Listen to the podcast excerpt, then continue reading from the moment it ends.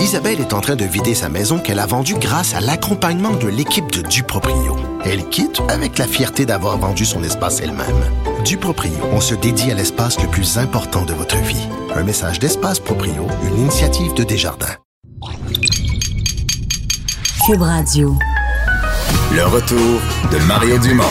Jusqu'à 17, parce qu'il ne prend rien à la légère.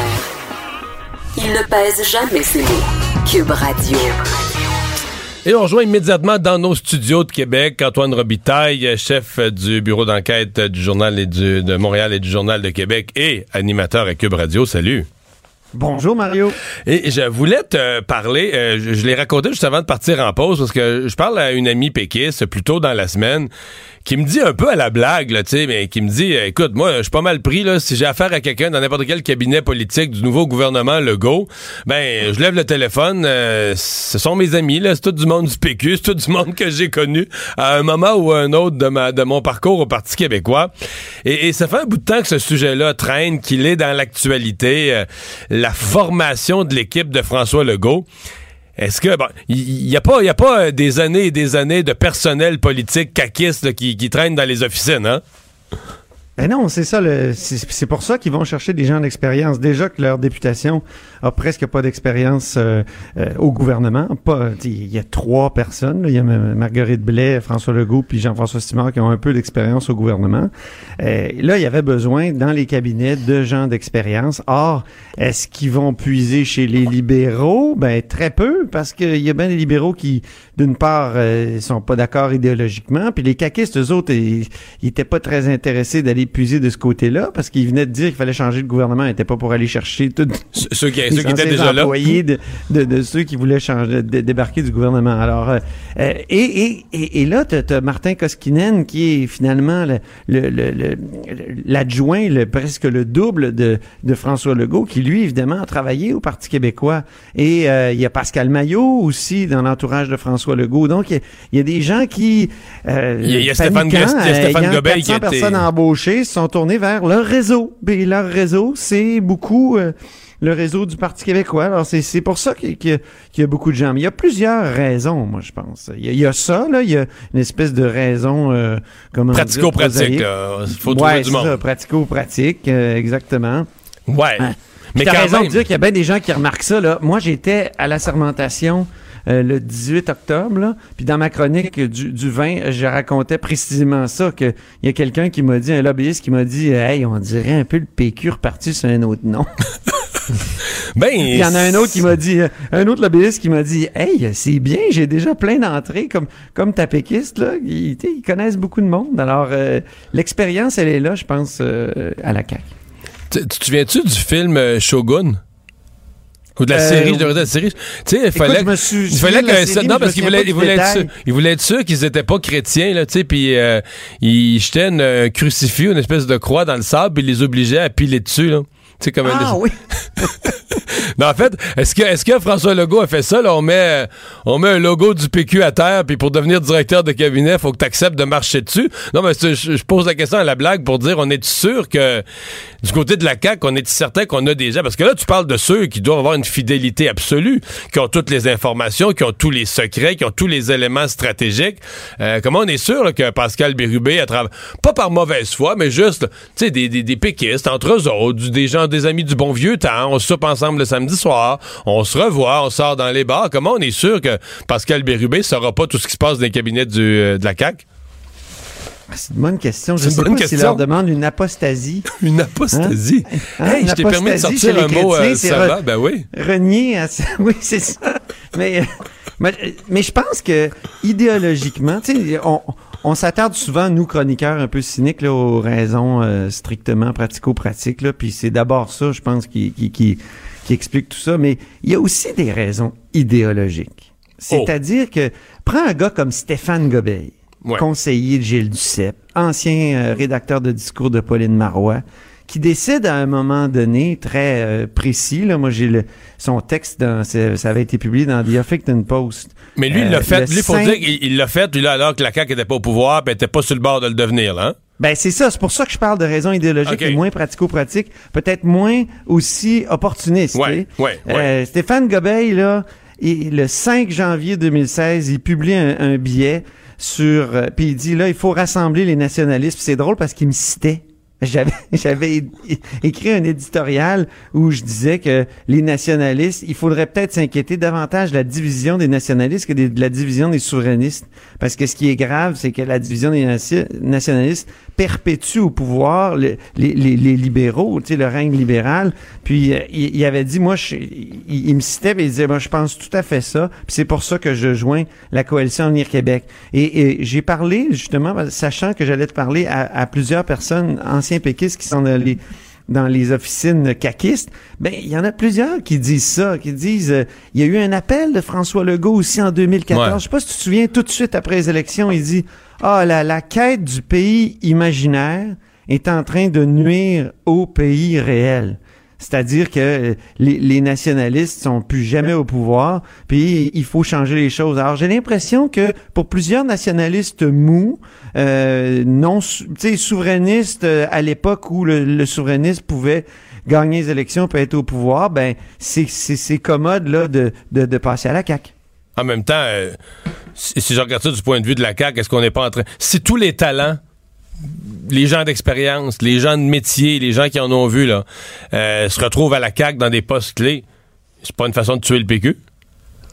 Et Ben on s'entend oui. que t'as affaibli le PQ pas à peu près, là. Mais plusieurs de ces personnes-là se, se disent aussi, ont été placées devant le dilemme suivant. Est-ce que je reste euh, au Parti québécois coûte que coûte? euh, euh, Est-ce que... Et, et, et, Et je ne goûterai mes- plus jamais au pouvoir, là, parce que c'est un peu ça qu'ils se disent, là. C'est ce que j'allais dire exactement. Ou j'ai une chance de retourner au pouvoir puis de travailler pour le pour le Québec. le- Parce qu'après tout, tu sais, même un, un souverainiste comme René Lévesque a voulu prendre le pouvoir au Québec pour, euh, en se disant, ben peut-être qu'on va faire la souveraineté. Donc, Donc c'est le, c'est le beau risque de, de travailler à la CAQ, là. Exactement. Le beau risque. À un moment donné, j'ai écouté, d'ailleurs, euh, ça ça m'a frappé, euh, François Legault a failli le dire, mais je pense que ce serait trop risqué pour lui de le dire.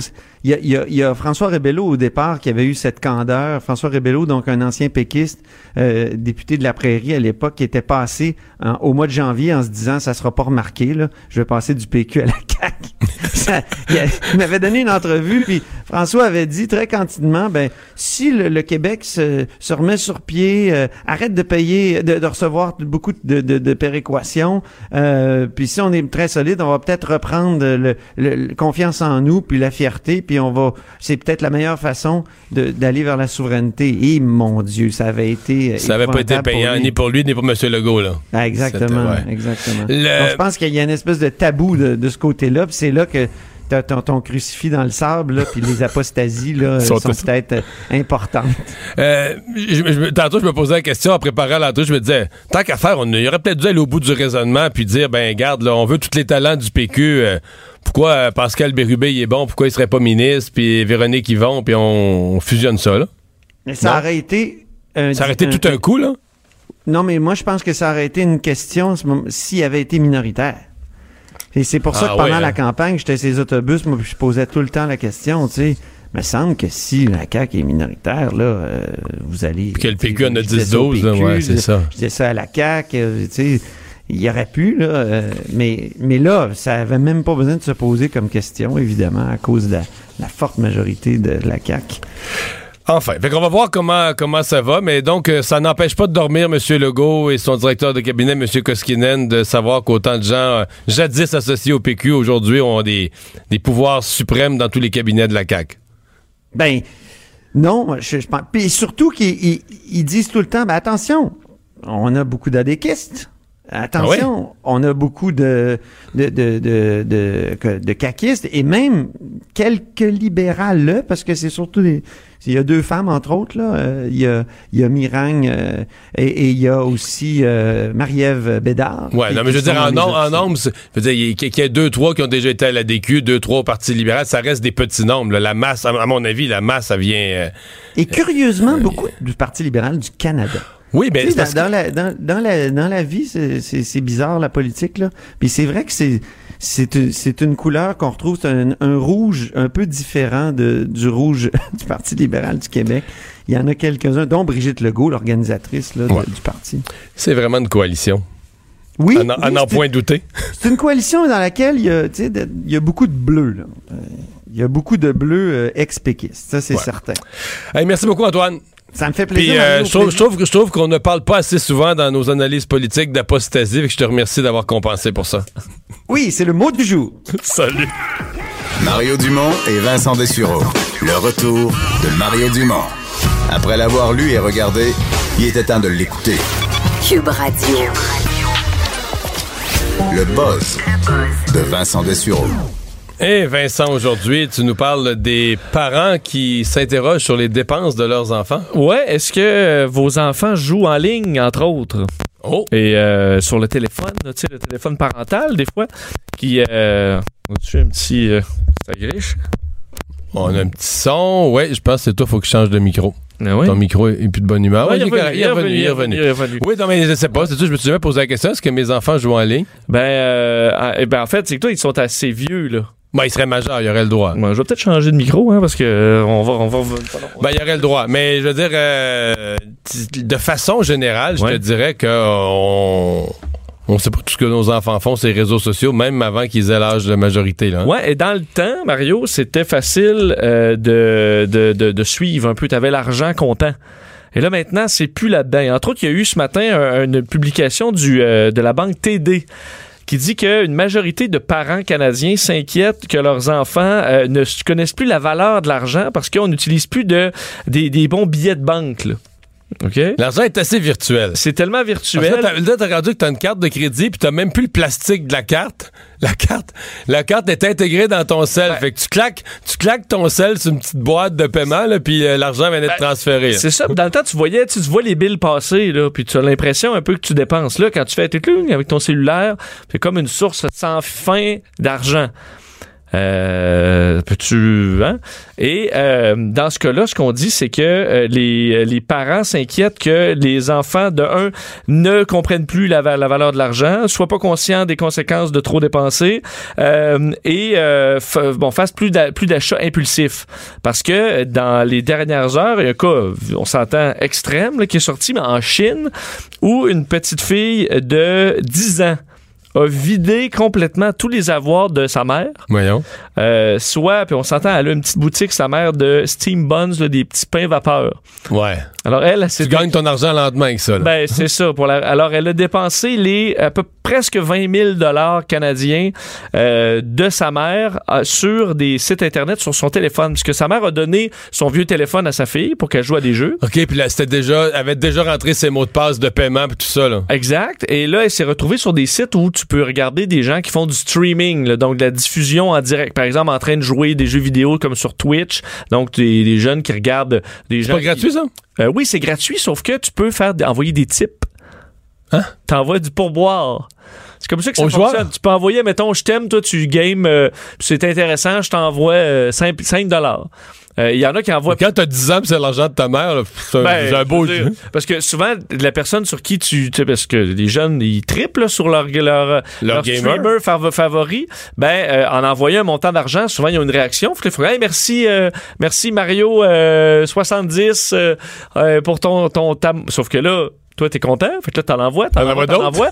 Et dans son cas, elle a envoyé donc pour 110 000 yuan, ou euh, presque 20 000 dollars canadiens, à des streamers et plus un presque 2000 dollars en ajout sur des petits jeux là donc des jeux euh, euh, sur Ah, ben ton là, les téléphone petits jeux où t'achètes, euh, t'achètes une arme de plus ou une patente de ça, plus pour jouer plus vite. Ou... une nouvelle chorégraphie ou n'importe quoi et là on est à presque 2000 dollars alors là évidemment la mère est dans tous ses états Donc la leçon, quand vous donnez votre vieux sel à votre enfant, déprogrammez toutes les... tout, ce qui est, tout. tout ce qui est paiement automatique, là, tout ce qui Ben- est pré, euh, préautorisé comme paiement. Et ce que la TD dit au passage, c'est ben il faut éduquer les enfants. Donc, euh, dépendamment de l'âge, les, les amener toujours à être conscients de euh, une initiation à la valeur de l'argent, à avoir son compte, à payer pour certaines affaires, et jusqu'à l'âge presque adulte, 17-18 ans, où là tu parles des, euh, des, des codes de crédit, tout ça. Alors, si tu fais un suivi serré, il devrait pas se mettre à dépenser en fou parce qu'il est au courant. La valeur ça des choses. cher Ouais, c'est ouais, compliqué. Voilà. Euh, ce qui est beau en politique, c'est des gens qui font campagne en famille. Oui. Hein, quand tu fais campagne, tu fais du porte-à-porte, tu vas sur scène, les enfants avec toi, ça c'est magnifique, ça fait une belle image. Moi, j'ai fait ça. Oui, et euh, tes enfants t'appuyaient? oui, oui, Bon, oui, il oui, oui, disait il était jeune quand même. Oui, mais il disait pas que t'étais un débile. ça aurait mal passé. Oui. Hein? Ben, c'est un peu ce qui se passe pour un candidat. On arrive au, euh, aux, élections de mi-mandat, c'est la semaine prochaine, et un, un candidat du euh, 15e district du Missouri pour la Chambre des représentants. Ok, Il s'appelle Steve West. Et euh, c'est euh, deux de ses trois enfants sont sortis euh, dans les dernières heures pour dire ne votez pas pour mon père parce que c'est dit c'est un raciste, un homophobe et un antisémite. Alors ils ont dit, je l'ai entendu faire de nombreux... lui, lui, il reste à répondre, ben, ils me connaissent pas vraiment. Ben, ça passe ouais, mal. ça passe tough, ouais. Ben, en fait, il blâme son ex-conjointe. Tu vois, ça s'en va euh, Ouais, difficile. là. Il dit son mon ex-conjointe les a empoisonnés euh, parce que eux qualifient leur père de fanatique en disant euh, qu'il a une, une idéologie de haine pure. Euh, et là, le problème, c'est que, bon, euh, il a été questionné, lui, à- sur la NBC. Il dit, c'est mon ex-conjointe qui, euh, qui a monté mes enfants contre moi. Sauf que quand tu regardes ce qu'il a dit lui-même en public sur les médias sociaux, tu te rends compte qu'on n'est pas très loin parce qu'il avait dit, entre autres, que l'homosexualité et la pédophilie, c'était la même affaire. Ça mangeait dans la même main. Que Hitler avait raison euh, sur plusieurs points. Bon. Et qu'entre autres, dans les écoles, les, les jeunes femmes hétérosexuelles passaient après les lesbiennes qui avaient une av- des, des avantages dans les programmes athlétiques des universités. Alors, tu vois que il n'est pas étranger à des propos extrêmement controversés. Alors, disons, le portrait que ses propres enfants font de lui semble peut-être assez près de la, de la réalité. Il y a Google euh, qui est dans la controverse depuis quelques jours, mais vraiment Google, on pourrait dire l'employeur, là, le- Oui. la business elle-même comme employeur. Oui, parce qu'il y a eu des manifestations aujourd'hui à la grandeur de la planète d'employés de Google contre leur, contre leur employeur, ce qui est un peu particulier. C'est à la suite des révélations du New York Times comme quoi Google a essayé de euh, cacher des cas d'harcèlement sexuel euh, de plusieurs hauts responsables, en fait, qui ont été remerciés, mais avec des, des indemnités importantes. là. Donc, tu sais, on, on va te remercier, on fera pas de vagues, prends euh, le package et euh, on... Va-t'en chez vous, puis, chez euh, vous. C'est arrivé, on a confirmé la semaine dernière que 48 salariés avaient été euh, comme ça congédiés, incluant 13 hauts responsables de Google, euh, de sorte qu'il y a eu des manifestations aujourd'hui, en- entre autres 500 employés à, qui sont dans la- la- la- le, le centre de Google en Irlande, où on, on est en Irlande entre autres pour des raisons fiscales, Ouais. mais aussi à Singapour, à Tokyo, à New York. Alors plusieurs manifestations qui dénoncent la façon dont Google, qui est supposé être un- la nouvelle façon de faire un peu, là, on, on, on- on saluait à une certaine époque des nouveaux bureaux, euh, il y a une cafétéria, tu peux te chercher un smoothie. Ouverture d'esprit, Ben, c'est- jeune. euh, C'est ça, tu sais, tout est parfait, ben tout est pas parfait parce que comme dans bien des entreprises vieux genre, ben euh, on voulait cacher ce genre d'histoire-là. Il faut croire que dans la Silicon Valley, euh, on n'est pas à l'abri de tout ça. Alors un moment un peu difficile pour Google aujourd'hui. Bon. Sur quel site on peut faire des recherches? Les gens qui veulent en savoir plus, sur quel site ils peuvent Sur faire des euh, recherches la toile du Québec. Sur Google? ouais. ouais. Ben je l'ai cherché. Ça existe plus, ça, je pense, la toile du Non, Québec. non, malheureusement. Je pense que c'est un incontournable quand même, le bon Oh, vieux Google. En fait, même les plus jeunes ne savent pas de quoi on parle. en Non, parlant de la ça. toile du Québec, c'est comme l'ancêtre Québec. Mais on trouvait, on trouvait des commerces, on trouvait, c'est comme un petit Google québécois. ouais, mais c'est juste qu'avant, il n'y avait pas beaucoup de concurrence aussi. Là. Le retour de Mario Dumont. L'analyste politique le plus connu au Québec. Cube Radio. Cube Radio. Autrement dit. Tout le monde a son point de vue sur la légalisation du cannabis. On en parle aujourd'hui avec euh, Peter Sergakis, président de l'Union des tenanciers de bars du Québec. Bonjour. Bonjour. On aurait pensé que dans votre domaine, les tenanciers de bar, parce qu'on dit souvent que les, gens qui ont un bar sont pognés avec ça, des petits pushers qui, qui courent dans les toilettes ou qui sont à la porte du bar, ben, mais euh, c'est pas comme ça que vous le voyez, vous? Non, je peux, je peux te dire quelque chose, que les poussières, ils vont être encore là parce qu'ils vendent moins cher que le, le gouvernement. Là. Fait que ça règle pas ce problème-là pour Ben non, ça n'arrête pas jamais. Là. Ils, sont déjà, ils vendent moins cher que le gouvernement déjà, là, les poussières. Là. Ça, ça nous vous. Fait fait... que les bars, les bars qui étaient pris avec ça vont être encore pris Ça- avec ça. Plus avec Plus? ça. Ben oui, les, les commencement va vendre moins, encore moins bière ou alcool à cause que les gens ils vont sortir dehors, ils vont fumer un joint. ils Vous pensez vendre moins de bière? garanti, ben, le, le résultat dans les autres euh, euh, États-Unis, là, puis les choses, euh, après 10 ans d'études qu'ils ont faites, là, c'est c'est baissé 16-18% moins vendre d'alcool dans les établissements. Le monde, il boit moins, il va fumer plus de potes. Il va avoir une meilleure base que la bière, là. Fait que plutôt que de prendre trois bières, Ben oui. prendre trois bières, il va... Il va prendre deux, puis il va prendre un bon joint ou deux.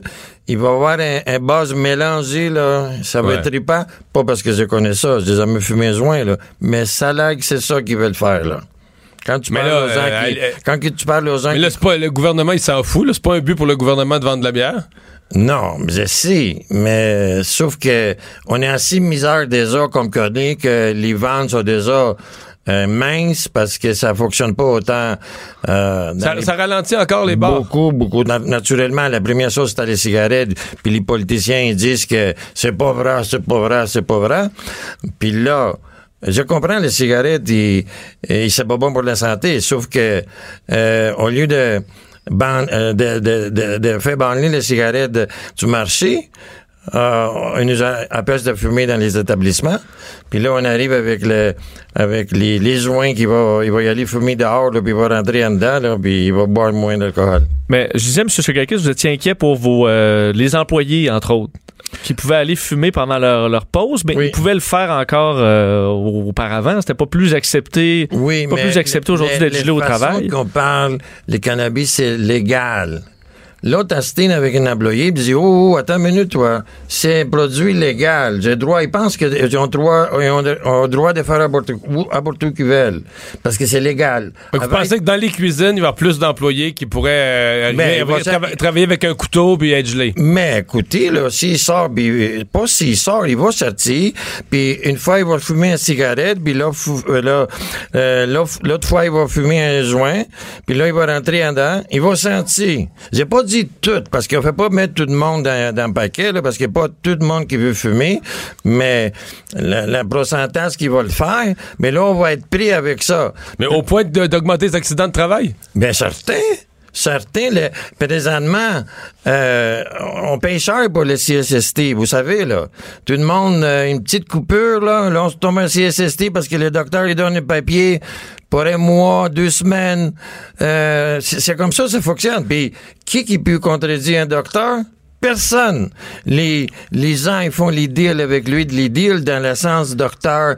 Vous me couper un peu, j'ai besoin de coupe de semaines de congé, là, pour guérir mon petit droit. C'est là qu'on est rendu. La société, c'est ça qu'on est rendu maintenant. Au lieu de, oui, on s'est coupé avant, mais on mettrait un, bandage, là, puis on travaillait quand même, là, puis on se protégeait.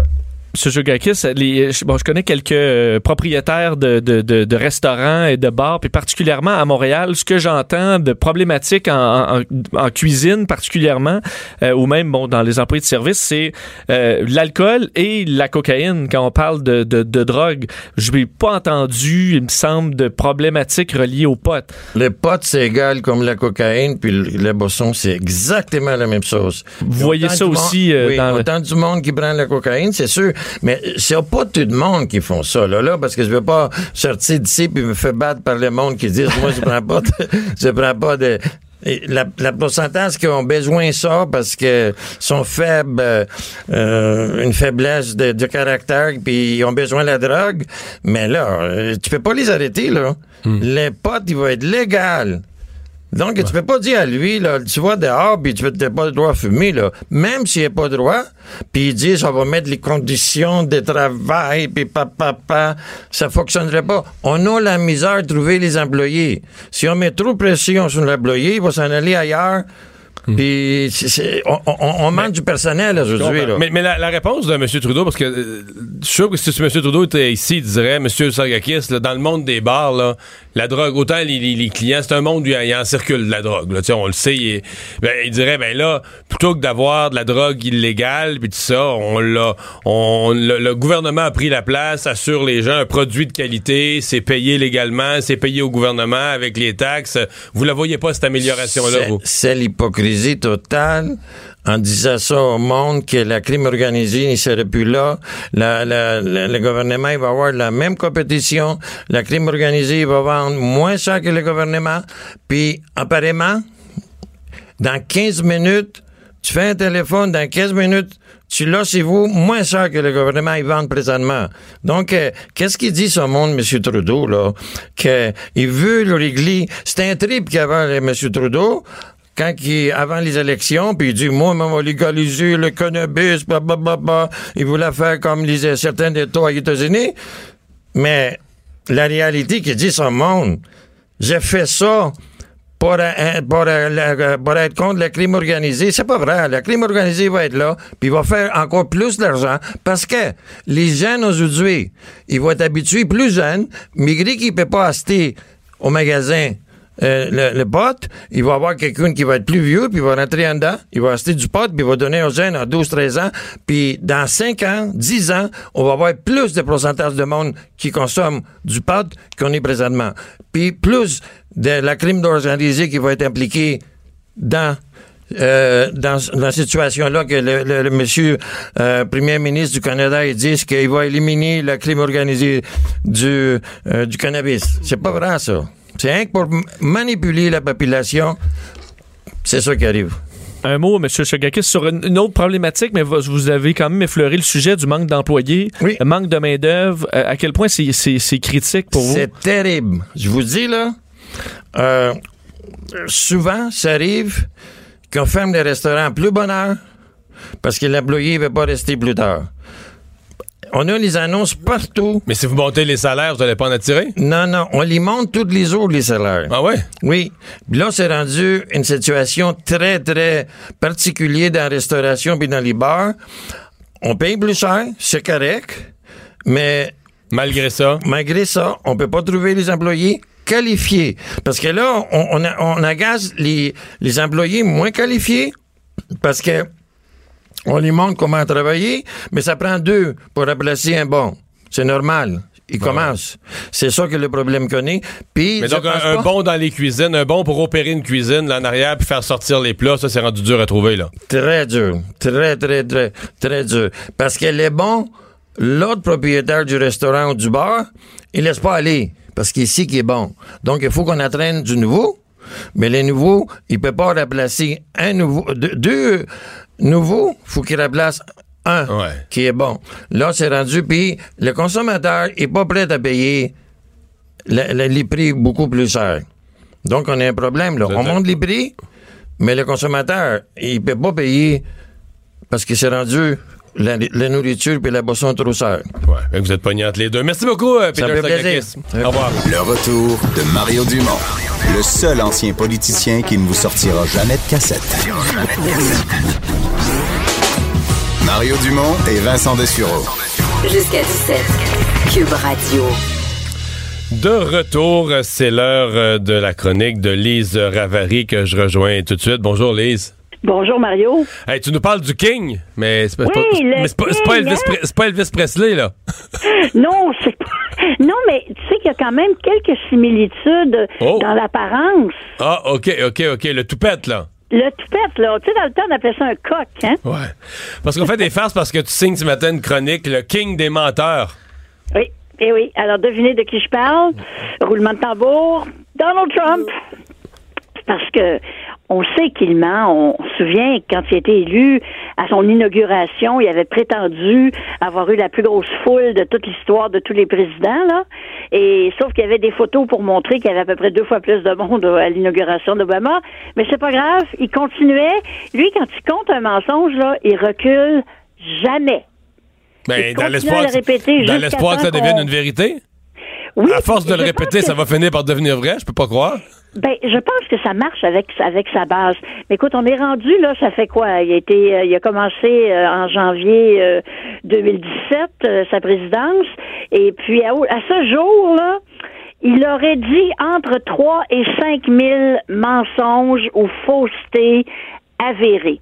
Puis je dis entre 3 et 5, c'est que le, le, Toronto Star a un projet qu'ils appellent Projet Trump, et eux font vraiment, ils suivent à la trace chacun des mensonges et ils font ce qu'on appelle dans le métier un fact-checking. Ils vérifient dans le détail si ce qu'il a dit est vrai ou faux. Eux disent qu'il a menti à peu près 3000 fois depuis le début de sa présidence.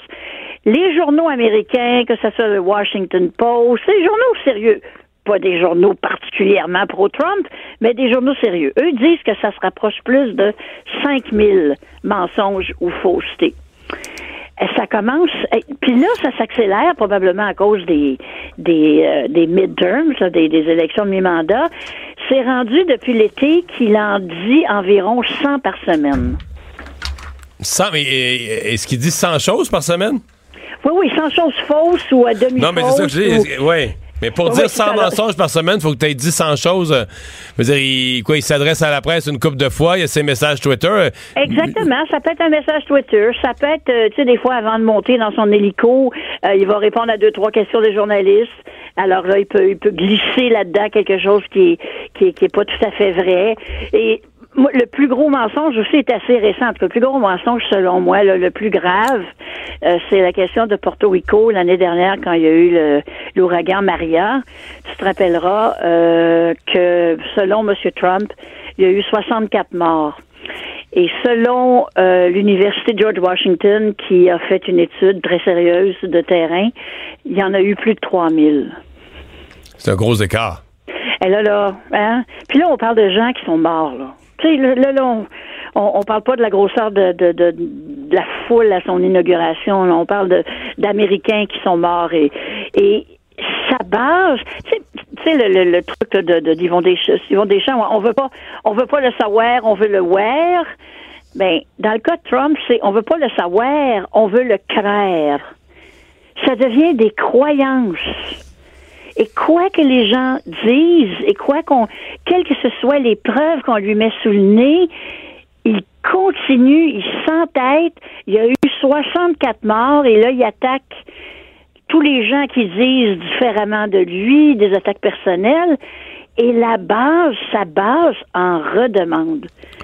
Puis en plus, le gars fou et pas fou à la fois, il tape sur les médias depuis les débuts, mais c'est sûr, parce que les médias, eux, de par leur nature, veulent ramener la vérité, veulent exposer la vérité, mais c'est important pour lui que sa base ne croit pas les médias. Donc, il passe son temps à, à les rabaisser, à dire qu'ils font du fake news. Quand tu regardes ça dans son ensemble, là, le, le, le- le mensonge euh, institutionnalisé de la présidence américaine, il y a quelque chose de très, très, très troublant là-dedans. Pensez-vous, Lise, qu'il pourrait faire une, erreur mortelle ou dire une grossièreté tellement grossière qu'il en perdrait une partie de sa base ou il est vraiment à l'abri de tout? J'ai comme l'impression qu'il est pas mal à l'abri de tout. On se souviendra, il avait dit en campagne que lui, il pouvait marcher sur la 5e avenue à New York et euh, euh, tirer sur des gens, des passants, et que et qu'on en lui on ne lui en tiendrait pas rigueur. On a ri à cette époque-là. Voyons donc. Mais certains de ces mensonges sont tellement énormes c'est comme l'équivalent moral de se promener de ça n'a pas de bon sens. Juste la- l'affaire des, des morts à, Porto Rico c'est- tellement au-delà de, de tout de dire 64 quand c'est 3000 Ouais. et de s'entêter. Tu sais, Tu sais, il a dit des choses pendant les, les, les, les feux en Californie. Il a dit que c'était euh, parce que c'est la faute des écologistes, parce qu'ils voulaient pas dépenser trop d'eau pour euh, pour euh, pour que pour que les feux s'éteignent. Je dire, voyons. On parle de gens qui meurent. Moi, c'est ça qui me tue. Ça me, ça me, ça- Mais, mais plus récemment, dans, dans les, les- les choses, euh, et tu le relates ce matin, euh, il y a eu le débat sur l'abolition du droit de sol, c'est-à-dire euh, le droit du sol, euh, la citoyenneté devenant automatique pour une personne qui naît dans le pays. Donc, si t'es né en sol américain, t'es automatiquement, t'obtiens aut- automatiquement comme bébé puis pour toute ta vie la, la citoyenneté américaine. Ouais. Euh, ça, il a dit que les États, pour parce que là, il, il dit vouloir remettre ça en question. Il dit que les États-Unis sont le seul pays sur terre à faire une telle chose. Alors, c'est pas vrai. Le Canada est comme ça. Le Mexique est comme ça. La plupart des pays d'Amérique centrale et d'Amérique latine, euh, il y a une trentaine de pays dans le monde qui fonctionnent selon ce système-là. Euh, c'est surtout en Europe où la citoyenneté euh, est accordée par le par le sang, comme on dit. Là. Donc, à partir des parents, si les parents sont citoyens, l'enfant l'est. Mais ce qui se passe aux États-Unis, c'est c'est pas... c'est faux complètement, absolument faux de dire que Il y a juste un pays et c'est le sien. Puis il va plus loin même parce qu'il a dit que euh, lui, euh, il pouvait changer ça avec une simple signature sur un décret, alors que n'importe qui d'un peu sérieux autour de lui, y compris des républicains, lui disent non, non, Monsieur le Président, c'est pas ça, c'est dans la Constitution, c'est un amendement qui garantit ce droit-là. Il faudrait réouvrir la Constitution pour le changer. Et lui dit non, Ça, non, c'est non, plus non, compliqué non. moi, décret, moi, j'ai juste à signer, tu sais. Ouais. Eh ben, ben merci beaucoup, sais, hey, quand, on, Ouais. quand, quand on se compare, on se console, hein, Mario? Ouais, on peut dire ça. on va voir ce que ça donne aux élections de mi-mandat, par exemple. Est-ce qu'il va regagner oui, son pari? hein? On va Oh, surveiller ça. Qu'on a hâte. Au revoir. Et, et, euh, Vincent, parlant du président Trump, tu t'es intéressé aujourd'hui à une publicité qui fait pas mal de bruit, une publicité des républicains. Ouais, en dernier, euh, justement, dernier sprint avant les élections de mi-mandat. D'ailleurs, je voyais sur le site de Fox News que les derniers sondages donnaient une victoire démocrate assez de plus en plus claire, du moins que c'était en hausse. Faut comprendre que les souvent les sondages ont pas été euh, dans le bon sens en ce qui euh, en, en ce qui tient à, Tr- à Trump, mais c'est à, suivre. Et là, Trump, on sait, est en euh, mission carrément pour ses, euh, ses élections de mi-mandat. Et là, peut-être une des attaques les plus intenses là, dans les euh, dans les derniers mois. Euh, c'est une publicité qui est qualifiée par plusieurs euh, de carrément raciste aujourd'hui, qui mise beaucoup sur la peur des immigrants. En fait, c'est une publicité de 53 secondes où on voit particulièrement euh, un, un homme, un Mexicain qui s'appelle Luis Bracamontes, qui lui a été condamné en avril dernier pour le meurtre de deux policiers californiens. Ok, on le voit, on le voit qui dit entre autres que euh, lui est content d'avoir tué des policiers, En aurait euh, plus. qu'il en aurait fait plus, que, que- qu'il a aucun regret. Euh, lui avait copé de la peine de mort pour ses pour ses crimes. Lui avait été déporté à deux reprises, mais était revenu illégalement aux États-Unis. Et là, on utilise ce cas-là euh, D'un meurtrier. d'un meurtrier qu'on le dit bon en- en- et en gros c'est écrit là, les démocrates l'ont laissé entrer dans notre pays qui d'autres vont euh, les démocrates vont-ils laisser rentrer? Et on voit par-dessus ça des images de foule euh, de migrants là, qui entrent aux frontières comme si c'était écoute euh, des Des hordes. des, euh, des hordes qui envahissaient euh, carrément les États-Unis et avec un sous-entendu qui sont tous des meurtriers. Là. oui, et qui sont tous des meurtriers et qui sont euh, aux États-Unis à cause des démocrates carrément. Alors là, ça a été dénoncé euh, fortement comme une campagne de peur. C'est d'ailleurs ce que dit, bon, évidemment, le Comité national des démocrates qui disait leur objectif, c'est de créer la peur. Euh, L'immigration est leur seul cri de ralliement ou leur cri de, ralliement le plus important. Euh, c'est dans le livre de jeu de Donald Trump depuis longtemps. Et quand il est un peu euh, mal pris, ben, c'est ce qui ressort. Et là, sur le dossier des migrants et la caravane qui est encore très loin, là, et qu'on on a déployé des milliers de militaires, ben, on voit que c'est là-dessus, sur le clou que veut taper Donald Trump. Et c'est un ton qu'on on s'entend les prochaines élections, ce sera pas beau, là. Parce qu'on voit le genre de ton euh, des publicités qui sont, sont habitués, les, les Américains, à des campagnes assez sales, mais on voit que c'est pas, c'est pas chic-chic. Mais ça, c'est les élections de mi-mandat. Ben, c'est on, ça. on imagine lorsque Donald Trump va avoir lui-même sa réélection en jeu, là, sa Imagine dans un an et demi, là, quand on va entrer là-dedans, euh, ce sera pas beau. là. Cube Radio.